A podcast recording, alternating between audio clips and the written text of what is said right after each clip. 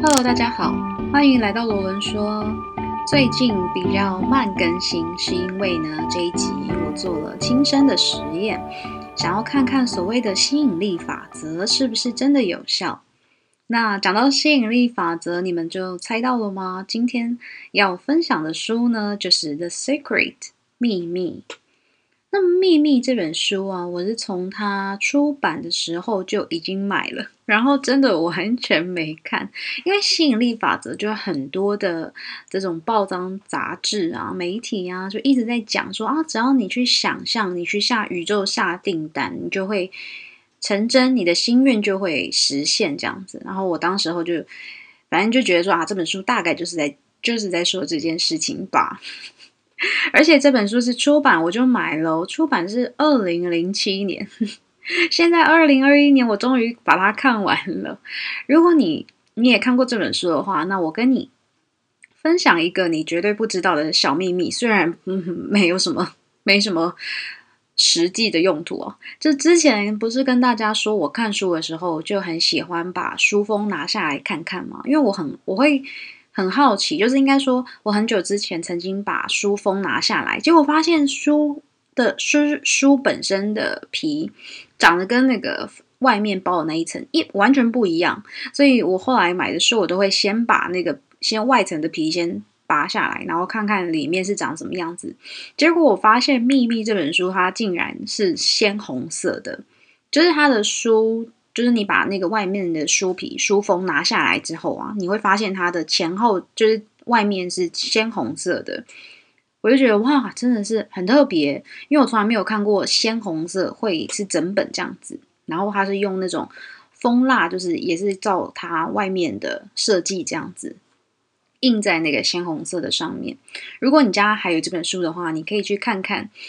那回到这本书哦，书在目录之前有一页是特别这样子写的。他说：“上行下效，存乎中，行于外。”然后他就跨跨湖那个翡翠石板，约西西元三千年前。然后呢，这英文的原文是：“As above to below, as within to without。”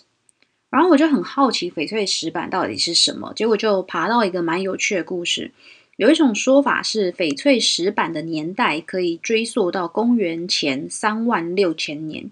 然后呢，翡翠石板的作者是托特，一个亚特兰蒂斯的祭司王。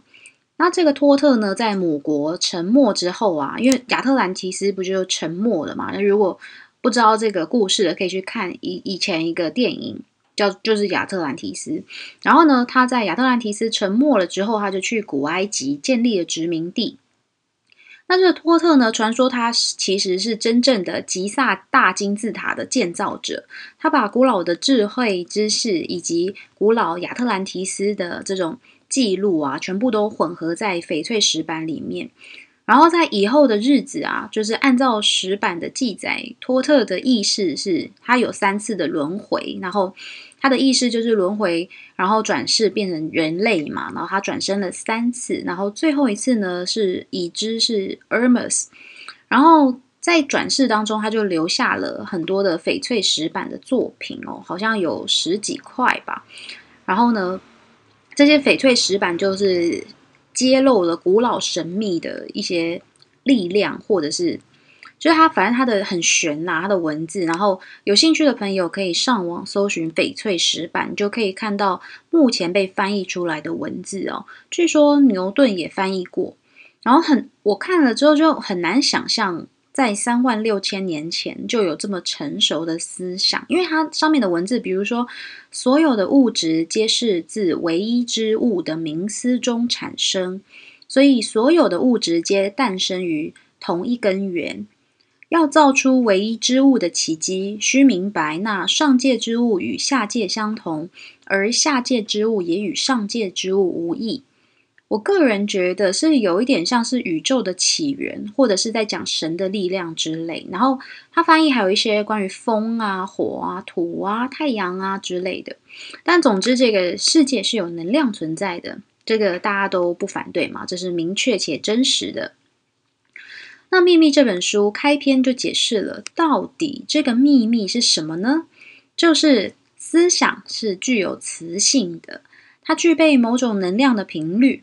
当你思考的时候呢，这些思想就会发送到宇宙中，他们会像磁铁般吸引所有相同频率的同类事物。所有发出的思想都会回到源头，而那个源头就是你。其实，当然简单的来说，就是吸引力法则啦。但是这个说法其实蛮玄的哈。前半部分书中举了很多思考的例子，比如说，呃，像在，因为它本。这本就是它分很多秘密嘛，然后很告诉你金钱的秘密呀，然后爱的秘密、关系的秘密啊，还有健康的秘密，然后世界的秘密，还有你的秘密。但是有一些看完我就觉得，嗯，就持保留意见 这样子。比如说，谁谁谁想要变有钱，那他就利用吸引力法则啊，想想自己，想象自己已经变得非常富有，然后或者是把什么呃美金，然后贴在天花板上啊，就每天看，每天看。自然而然的，他就变有钱了，他他就获得了赚钱的机会，然后或者是说谁谁谁想要买一栋大房子，然后他就看了《秘密》这本书之后呢，他就自己做了一个愿望板，然后就把自己想要买的东西，比如说房子，比如说财富，比如说什么什么，他就贴在愿望板上，然后就很多愿望板嘛，就会一直更新。结果数年之后，他在跟自己的儿子整理愿望板时，就发现，哎，他竟他已经。住在早就住在这样的房子里了，然后他已经忘记自己曾经向宇宙下过这个订单，他就是要住在这个现在在住的这个房子里。但我觉得，若是觉知比较普通的人，可能会以真的以为只要想象就好了，可以省去中间去努力实现的过程哦。那如果我用自己的观点来解释的话，我觉得这个应该算是启发内在动机。比如说，我想要获得财富自由，于是我就会特别关注这方面的讯息，也会对自己的工作或开销等进行优化动作。我会更抓住积极能够让财富增加的机会，也会愿意工接受工作上的挑战啊，让自己的收入比较增加。当你有了正向的内。正向的内在动机时，一切都会好起来。你会好像突然看见很多机会，然后逐一去尝试跟实践。其实我觉得这个真的是你自己心里面先有这样的想法，你才会去看见你需要的资源。但其实那些东西也不是凭空掉下来，就是他们其实一直都在，一直都有这些机会，有这些方式，有这些。有这些领域，只是看你会不会去探索，你会不会去认知这样子。书中提到说，你可能会看到这边，觉得说：“天啊，那我这样岂不是就要监视我的思想？这是很麻烦的事情。而且事实上，要监视一个人的思想是不太可能的。”有研究者指出说，我们人类每天大约有六万个思想。你想想看，六万个你都要控制正面，怎么可能？那有多累？你应该还没达到目的就已经先累死了吧？所以呢，你要判断的最简单的方式就是凭感觉。那凭感觉这个我就非常认同，而且我要跟你们说一句非常重要的人生哲言，这边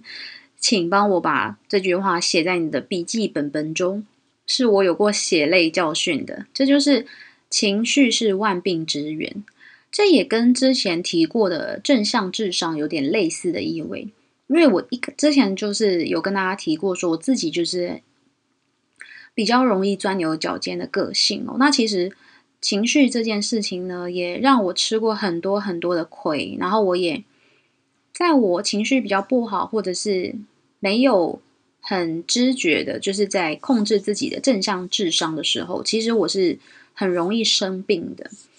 那感觉这件事情啊，就是再回到刚刚所说的，就是说你要判断你要做的事情，不是说就控制你的思想嘛？不是每天催眠自己说啊，我要去爱人呐，我要去感恩呐，我要去怎样怎样，而是呢，你就可以直接去凭感觉。那感觉这件事呢，它并不跟情绪画上等号哦。比如说我现在感觉心情好差，所以我就让自己一直跟着这个很差的情绪走，并不是这样哦。相信我，如果你。就把它理解成是这样，并且这么做的话，你会一直遇到不好的事情。因为呢，放纵自己在沉溺在情绪当中哦，就等于是在身体里面累积毒素，不管太高兴或太悲伤都是一样，你一定会给自己带来一定的损害，尤其是健康。那到底要怎么控制感觉呢？应该说，如果你觉得做这个事情、这个想法感觉很好、很积极，比如说你希望能够朝气蓬勃的上班，于是你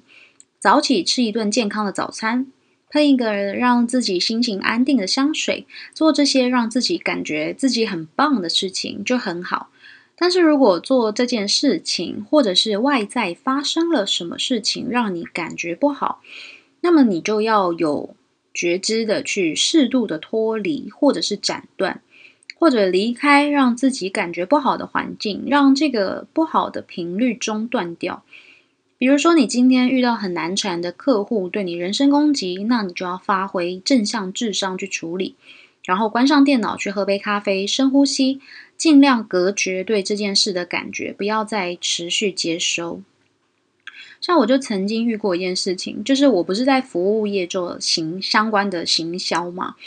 然后呢，之前就有遇过客人在粉丝团上面抱怨说，哦，我们公司很嚣张啊，有问题都不处理不回复，重点是他好像还是凌晨留的讯息，结果早上十点就来，就是来留言就继续骂。然后我当时就回他说：“我们真的很重视每个客人的讯息，最近大家也都集体加班到很晚，没能及时处理到您的讯息，真的很抱歉。然后建议您可以怎么做怎么做这样子。”就回复完之后，我就赶快去泡杯奶茶喝，因为其实那一那一段时间真的是很多人就是就会发挥他们，就会一直秀下限了。然后就刚好那时候公司有做一些活动这样子，然后没有得到。这个奖励的客人呢，就会就是不断的来做言语上的攻击。就做过了几天之后，那客人竟然就回我说：“其实你们公司的服务很好啊，谢谢你啊。”是当时是我自己太晚留言了，抱歉，我个性比较不好一点，对不住了。然后我当时候就觉得，天哪，竟然有客人会自己反省诶，然后还跟我们对不起。然后我就把这件事情分享给同事。也是会有这样的事情去发生啊，所以，但如果当时候我就直接回应他，也是带着不好的情绪的话，那我相信这个事情是会越越演变越糟糕的。书中有一句话我非常喜欢哦，是佛陀说的，他说呢，我们现在的一切都是过去思想的结果。我非常的认同这句话，就有点像贾伯斯说的，你现在的生活就是过去。的点跟点连起来，然后这些点跟点呢会连起来变成线，然后线跟线会连起来变成面。我最近在看那个戏骨狂人马斯克的传记哦，这也会在之后几集就来录。然后书里面就提到说，马斯克从高中甚至更小的时候就已经非常热衷于在研究太阳能和太空的事物。他甚至在科展的时候还抨击其他用一些。哦，煤啊、石油啊这些消耗能源的同学，他认为呢，只有绿能才能够是达到永续的。他觉得绿能才是王道这样子。那直至今日，他真的就以这个概念翻转了世界。所以我觉得，嗯，也不能说你以前没有想一些很伟大的事情，或者是。或者是你没有呃去经，你没有很好的经历，所以你现在就应该不那么成功，或者是你现在就应该不那么美丽，不那么瘦之类的。其实我觉得每一个当下都是非常重要的。如果你你觉得有什么不好，你可以转一个方向，比如说呃，你不要去专注在自己比较不好的地方，而是专注在自己想要的东西。想要什么东西，然后你去启发自己的内在动机。所以聊到现在，你应该对吸引力法则有初步的概念。关于财富，关于爱，都是先整理好自己的内在动机，进而呢，利用这份愿望去创造你想要的人生剧本。那再来，我想要聊聊啊，健康的秘密哦，就是因为健康这件事情就很难说嘛。我觉得人生都会经历生老病死啦，然后。尤其是这个健康的状态，我觉得经常都是突如其来的。那健康的这件事情呢，要怎么样利用内在动机书中啊，在关于健康的秘密这一篇章，他就提到安慰剂效应。比如说，你一定有听过医生开给病人普通的维生素，然后却告诉对方说这是对于病情非常好的药，其实它就普通的维他命这样子，然后病人就不药而愈。或者是癌症病人为了把握所剩不多的生命，他去旅行啊，去体验世界，或者是去见见好久不见的朋友，或者是他去哦，可能很久以前他他的心结，然后他去找到那个人，然后跟那个人说开了，等等等等，去做这些这样的事情。然后呢，玩完一轮回诊之后，结果医师就告诉他说，发现癌细胞竟然神奇的消失了，等等之类。当然，这个不是百分百一定是这样子啊，也有没有这么幸运的例子。但这些奇迹告诉我们的是，就像圣经希伯来书里面所说的，信就是所望之事的实底，是未见之事的确据。我觉得这就跟宗教所带来的力量类似吧，有信心就能带来希望，而。信心这个东西呢，是你自己可以从内心产出的，你可以转换你的想法，然后就拥有了信心。那何不这么做呢？何不去拥有呢？既然你是可以内产的，不需要去努力的追求，不需要让，不需要求别人给你，就可以自己拥有。那当然就多多的产出啦。所以我觉得，其实《秘密》这本书哦，它。很多的时候，如果你是用真的是只字片语，比如说文字上的是的这种字面上的解释来解释它的话，我觉得会有点太玄了，就是很像是很像是这种催眠啊，或 或者是一种像是宗教式的这种洗脑吧，有点像是直销大会，这样告诉你就是这样就会好啊，这样就会得到你想要的东西啊。但我觉得。还是一句话啦，就是你要启发自己的内在动机，然后你才能够去逐渐的去得到，就是或者是眼睛才会看到，然后你的五感才会感觉到说啊，其实你自己没有你想象那么糟啊，其实是很有很多方法可以去达成你想要的事情的啊，其实事情没有想象的这么绝望，等等等等的，我觉得你才会看见这些东西。那跟大家聊聊说我自己最近的实验呐，因为我前面不是提到说我很常会钻牛角尖嘛，那我觉得正向智商这个东西是真的很需要自己一直不断的提醒自己，不断的提醒自己。所以像最近，比如说呃，我发生我感觉到自己有一点不太对劲，或者是在呃工作上面，或者是跟其他人的沟通上面，我觉得好像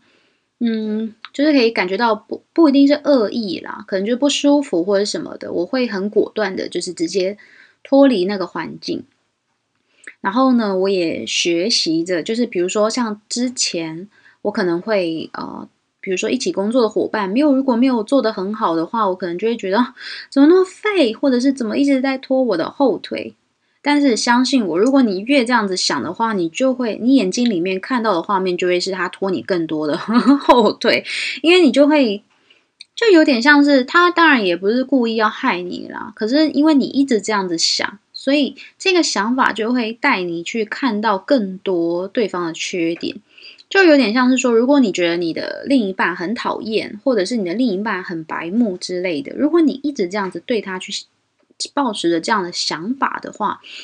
你会反而就是带领你的想法，就会一直带领自己去看到更多这样类似的事情，或者是对方下次再犯错，或者是你的另一半下次再给出你没有那么满意的反应的时候，你的脑子里面就会立刻唤醒这个想法啊，他就是那种白目，所以他才会这样，或者是他就是这么废，所以他才会一直这样。可是这个时候，如果你其实是转换一个信念吧，转换一个启发你的内在动机，去引导对方，或者是去做，就是更直接的沟通。比如说，一起去制定啊，怎么样下次再做可以不会发生这样的事情，或者是说哦没有关系，这一次啊我们可以一起怎么处理，或者是告诉你的另一半说哦这个你给予这个反应其实我不太舒服，然后你可以去了解到他为什么给予这个反应。就比如说，可以跟大家分享，像我的男友就是很白目，然后 以前刚交往的时候就很常生气，一直生气，然后觉得有的时候，我觉得我讲过最过分的一句话就是，呃，如果现在有人跌倒的话，你一定就是那种不会去帮忙，然后会在旁边笑的人。因为我觉得他就是会非常的白目，然后在很多很奇怪的时间点，就是会发笑这样子。就我是说，就是会笑，然后就会觉得，然后比如说别人受伤，然后他一定也不会去把人家扶起来之类。但事实上，他并不是那样的人，他是那种热血好青年，就是老婆婆问路，他都会第一时间去带人家那一种。只是因为在关系的相处当中发生很多小事，然后会。然后我就会不断的放大，然后一直去对他做那样的批判。但事实上，后来我我当然就是也也他也不太舒服嘛，所以有一阵子我们的关系就非常的糟糕。然后后来到了低谷之后，我自己就开始有感觉到不是很舒服，我一定要改变，所以我就拿出了 正向智商，虽然负向智商使用了很久才拿出正向智商哦。后来我发现，就是其实人是会改变的，是会成长的。事情不会呃发生一次，然后永远它第二次、第三次、第四次再发生的时候都是一样的状况。然后比如说，我举一个很白痴的例子，就是我是一个很希望所有的事情都是在计划当中。如果你先事先跟我讲好了，然后我就会希望它就是那样发生。然后呢，有一次我跟我男友约好了去一个餐厅，但是因为我有一些事情就是晚到了，然后我就回，我就讯息给他，跟他讲说，哎，你赶快先进去，因为餐厅还蛮热门的，人会很多，你先到了就先去占位置。而且他就是早上去上课就没有吃饭嘛，然后我担心他他会饿，所以我就希望他先进去，然后他也回我说好。结果呢？结果当我就是赶到了餐厅的时候呢，我就发现他根本就不在餐厅里。然后我绕了一圈，然后根本就没有没有看到他，我就赶快出来，然后很着急打电话给他，然后他才从别的地方再跑过来。然后他就跟我讲说，他去别的地方逛东西。然后我就说，你为什么？我就很生气，我就说，你为什么不进去？你看现在都没有位置了，而且你知道我刚刚进去，然后要找你，然后还还没有找到你，就是有点丢脸这样子。你跑去哪里？为什么不赶快进去吃饭？但其实我的那种生气是来自于，就是第一个他没有先去占位置，然后第二个我怕他饿这样子啊。当然 大家不要骂我啦，虽然是我自己迟到。结果我我男友就讲了一句话，我就 顿时。就觉得自己的想法有点太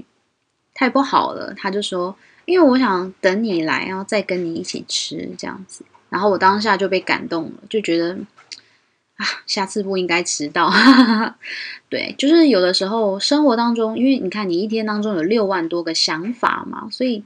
你真的要把这些想法都控制的很正面，真的不可能啦。但是